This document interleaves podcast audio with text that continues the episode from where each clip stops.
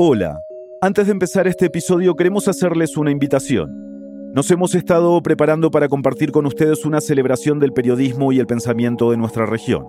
Desde el 20 de abril tendremos una serie de actividades alrededor del periodismo en audio, desde talleres para aprender de universos sonoros, hasta charlas sobre storytelling en audio, periodismo, literatura, música y ambientalismo. Este festival es virtual con la idea de que personas de todos los lugares puedan participar. Comprando entradas nos ayudan a financiar el periodismo riguroso que hacemos en Radio Ambulante y El Hilo. Pueden encontrar accesos y toda la información en radioambulante.org barra fest. Muchas gracias.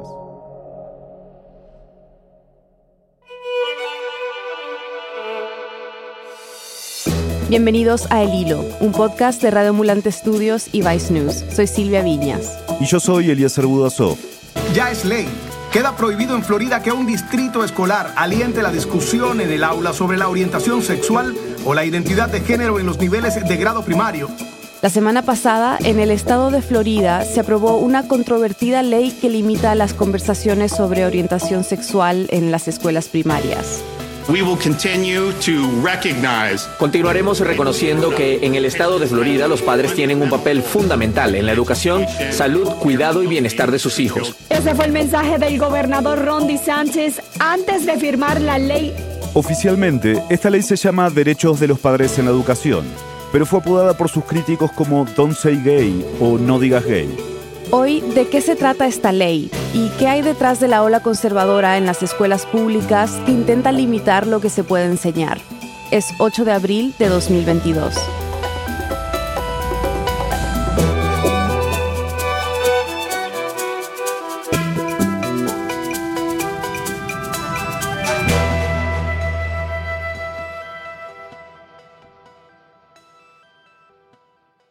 Bueno, Ana, ¿nos puedes explicar de qué se trata esta ley?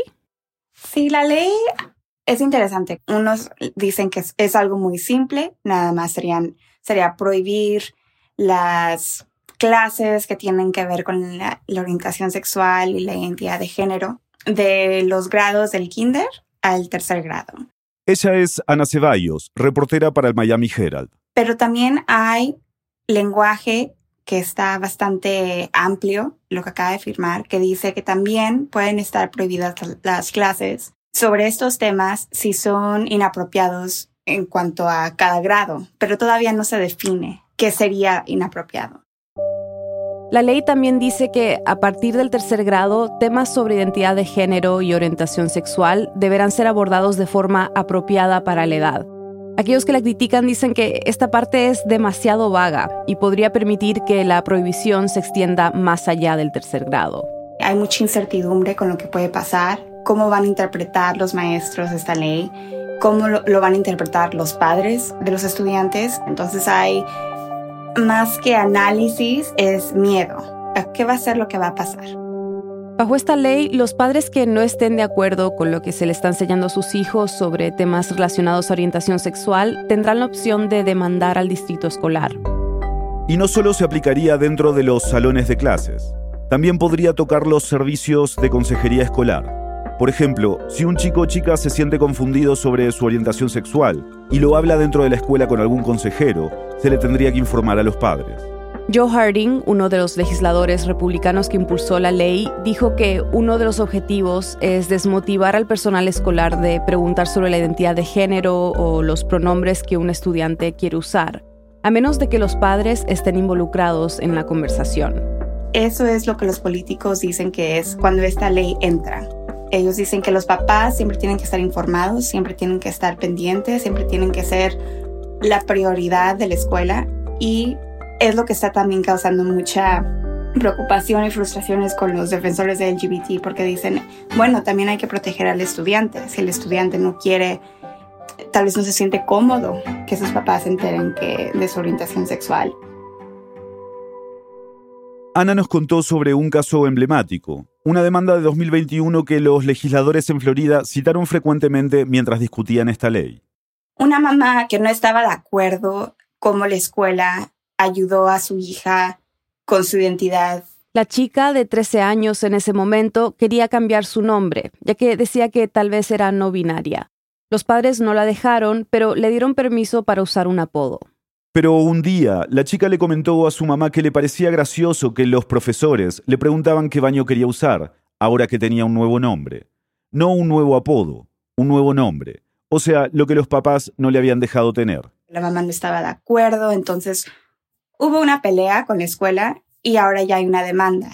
Según esta madre, la escuela ayudó a su hija a transicionar sin informarle. Y es por casos como este que los expertos en derecho dicen que esta ley podría causar que los maestros se censuren para evitar una posible demanda. La ley No Digas Gay entrará en vigor el primero de julio, pero el Departamento de Educación de Florida tiene un año después de eso para decidir específicamente cómo cumplirla y actualizar sus estándares de acuerdo a eso. Es decir, que durante un año, tanto los profesores como el personal escolar deberán usar su criterio para navegar los términos vagos de esta ley. El Departamento de Educación va a estar encargado de tener que aclarar exactamente cómo van a ser esas guías a los maestros y a los estudiantes y los estándares de la educación en cuanto a esta ley, ya que entra en efecto el primero de julio. No te podría decir exactamente cuáles son las clases que van a estar prohibidas porque muchos padres de familia tienen diferentes opiniones a qué es apropiado. Entonces esas opiniones van a tener que estar presentes en la discusión, en los debates y al aclarar los estándares de todo el Estado es cuando va a entrar los detalles. Lo que sí se espera es que estas guías y estándares sean bastante restrictivos, tomando en cuenta a las personas que componen el Departamento de Educación de Florida. El Departamento de Educación, por ejemplo, es alguien que el gobernador Ron DeSantis escogió. El State Board of Education, que viene siendo también como el cuerpo que decide y clarifica todos esos estándares, son elegidos por el gobernador. Entonces son gente que piensan como él, tal vez no totalmente, pero son sus aliados. No son los defensores de LGBT que están protestando esta ley, más bien son gente que están más de acuerdo con lo que el gobernador está haciendo, con lo que los republicanos están haciendo. Entonces, eso es lo que trae a los defensores de LGBT muy preocupados. Dicen, bueno, a ver, ¿por qué no dejaron también a los demócratas en la legislatura aprobar los estándares o dar más eh, detalles a lo que sí se puede y lo que no se puede. Ahora se lo están dejando a un panel que pues la verdad tiene mucha influencia. Ana, tú has hablado con estudiantes sobre este tema, ¿no? ¿Cuáles han sido sus reacciones y también sus preocupaciones sobre esta ley? Más que nada he hablado con estudiantes que fueron al Capitolio el mes pasado en protesta de esta ley. Hablar con los legisladores, decirles, por favor, no, o sea, no, yo me identifico con esta comunidad, por favor, no nos ataques, así lo veían ellos.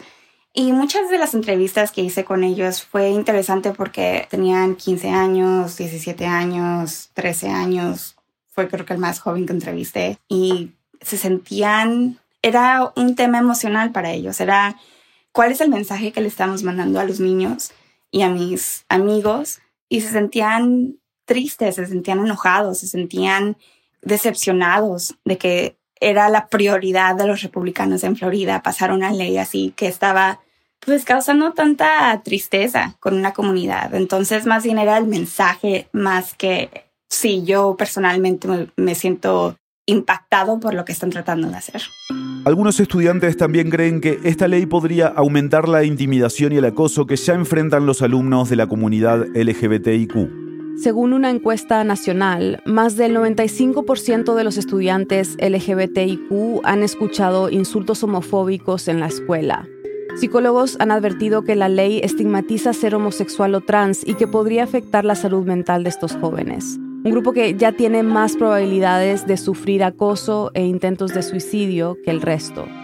Además de estudiantes y maestros, esta ley también ha sido criticada por el presidente Joe Biden, que la calificó como una ley de odio. Y el secretario de Educación, Miguel Cardona, dijo que las autoridades en Florida están priorizando proyectos que hacen daño a los estudiantes que más apoyo necesitan. Pero Florida no es el único estado impulsando leyes perjudiciales para la comunidad LGBTIQ. En lo que va del año, docenas de estados han presentado una serie de proyectos que van desde la criminalización de la atención médica para afirmación de género hasta excluir a jóvenes transgénero de las prácticas deportivas en la escuela. Y esto está ocurriendo con otros temas también. Después de la pausa, el impulso nacional para limitar lo que las escuelas públicas pueden enseñar. y por qué estamos viendo tantas de estas iniciativas en los últimos años. Ya volvemos. Como sabes, el 20 de abril empieza nuestra celebración del pensamiento y el periodismo, el Radio Ambulante Fest 2022. Toma nota, el 21 de abril, Eliezer, tú y yo charlaremos con Alma Guillermo Prieto, la icónica periodista mexicana con 40 años de trayectoria, que ha cubierto algunos de los sucesos históricos más importantes de nuestra región, como la Revolución Sandinista de Nicaragua o los ecos de la masacre del Mozote en El Salvador. El Radio Ambulante Fest 2022 es un festival virtual porque queremos que la distancia no sea un inconveniente para que puedas asistir a las actividades que hemos preparado para ti. Este será un evento totalmente en español con traducción simultánea al inglés. Recuerda, cada entrada que compras es en verdad de gran ayuda para sostener el periodismo riguroso que te traemos cada semana. Más información en radioambulante.org barra fest. Gracias. Los pactos entre autoridades y pandilleros salvadoreños parecen no ser nuevos. Sin embargo, tras periodos con niveles mínimos de violencia, un fin de semana letal derrumbó la ilusión de seguridad. Más de 80 personas fueron asesinadas. El gobierno de Nayib Bukele culpó a las pandillas y desató lo que llama una guerra contra ellas. ¿Pero qué significa esto para el discurso de seguridad de Bukele y su modo de ejercer el poder? Escucha nuestro episodio número 102 llamado Aquí se mata cuando ellos quieren, la ola de violencia en El Salvador. Ahí el periodista Oscar Martínez, que lleva más de 10 años cubriendo pandillas, nos ayuda a entender en profundidad lo que pasa en el país centroamericano. Búscalo en el hilo.audio o en la app donde escuchas tus podcasts. Estamos de vuelta en el hilo. Legisladores republicanos alrededor del país están intentando prohibir ciertos currículos sobre el racismo en las escuelas. La enseñanza de la llamada teoría crítica de la raza. Esto significa que los distritos escolares ya no pueden usar ciertos términos como la diversidad y privilegio blanco. A nivel nacional se ha visto muchas leyes que son sobre la enseñanza de la teoría crítica de la raza o critical race theory. Este es un enfoque académico que examina qué rol juegan la raza y el racismo en las instituciones del país. Hasta el momento, más de 40 estados han adoptado o introducido políticas que restringen enseñar sobre raza y racismo. En Texas lo hemos visto, lo hemos visto aquí también en Florida, lo hemos visto en otros, en otros estados que son más republicanos, más conservadores.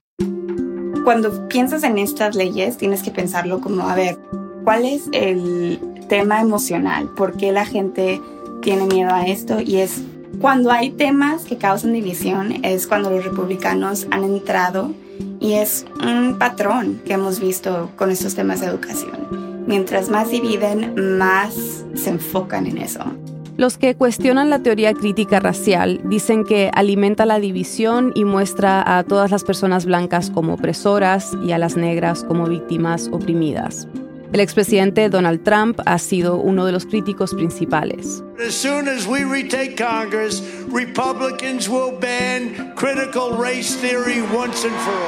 Y así como pasa en Florida, en otros estados este tipo de leyes también ponen a los padres en el centro de la legislación. En New Hampshire, por ejemplo, el año pasado un grupo de madres ofrecía una recompensa de 500 dólares para aquel que entregue a un maestro que infrinja la ley estatal que prohíbe ciertas enseñanzas sobre el racismo.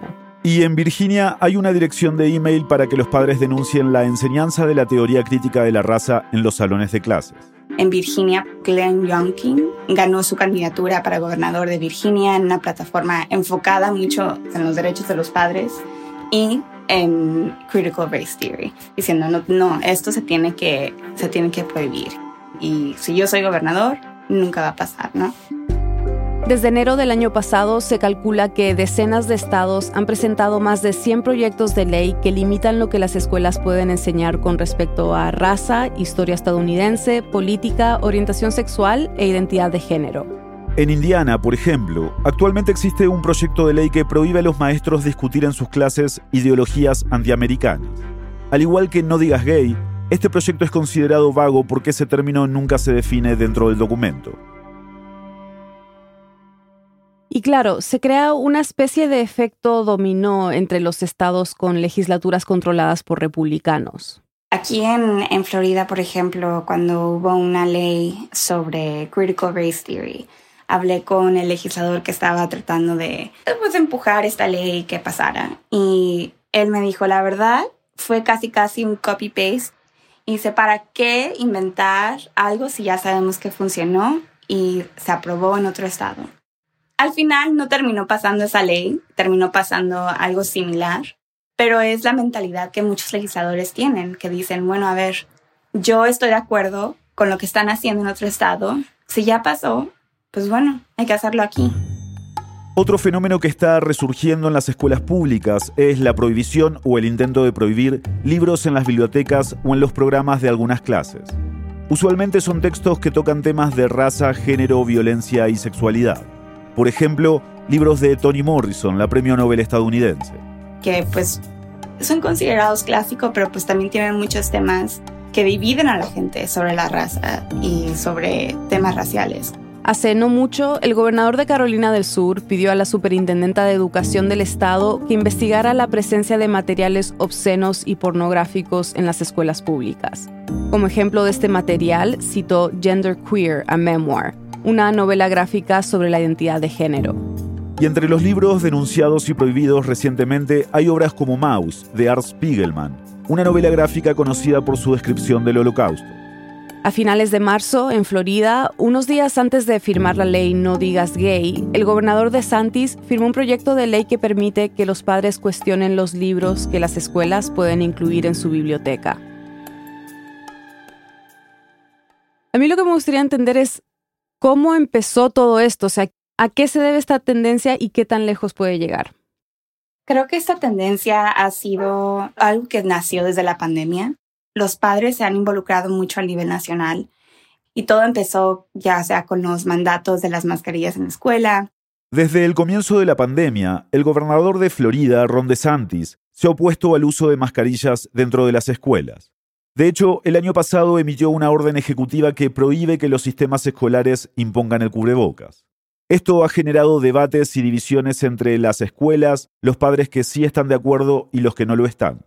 Incluso ha habido demandas legales y amenazas contra miembros de juntas escolares que están a favor del uso de las mascarillas. Pero no se trata solo de mascarillas. Durante dos años, los padres también han podido ver muy de cerca qué se le enseña a los niños en las escuelas, porque han estado aprendiendo en casa. Y Ana dice que eso también ha impulsado a que se involucren más en la educación de sus hijos por ejemplo, muchos de los padres que ahora están tratando de ser candidatos para el school board o como que se están involucrando más políticamente y ha habido como un movimiento a nivel nacional y los republicanos que son más populares o más reconocidos lo están aprovechando y están uniéndose a esa causa. Entonces, el enfoque al derecho de los padres viene siendo así como el paraguas, ¿no? Que incluye todos los temas que los conservadores quieren y lo están moldeando para que todo entre perfectamente con ese tema. Están tratando de darle todo el poder a los padres principalmente, aprovechándose de que muchos padres ahorita no están de acuerdo muchas veces con lo que están haciendo a nivel local. Entonces dicen, bueno, si no estás de acuerdo, demándalos y cámbialo tú. Tú tienes que tomar el control de tu familia y tú eres el que va a empezar a decidir esto principalmente. Y no son solo legisladores republicanos los que están involucrados en estas iniciativas. Existen organizaciones como Moms for Liberty o Madres por la Libertad que nacieron para apoyar los derechos de los padres en las escuelas públicas. Pero hoy se han extendido por casi todo el país y buscan jugar un papel importante en las próximas elecciones.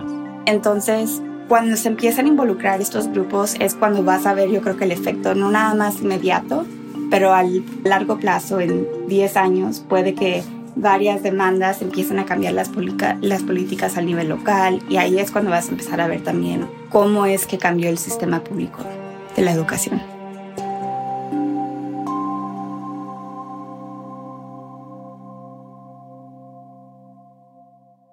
La semana pasada, organizaciones de la comunidad LGBTIQ en Florida interpusieron una demanda contra el gobernador Ron DeSantis para bloquear la ley No digas gay.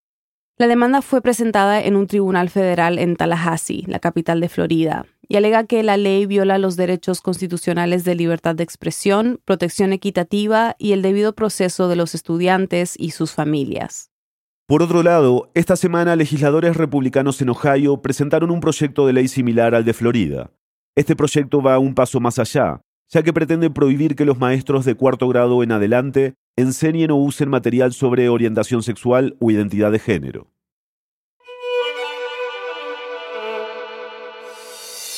Este episodio fue producido por mí, Mariana Zúñiga. Lo editaron Silvia Viñas, Eliezer Budasov y Daniela Darcón. Desiree Yepes hizo el fact-checking. La mezcla y el diseño de sonidos son de Elías González con música compuesta por él y por Remy Lozano.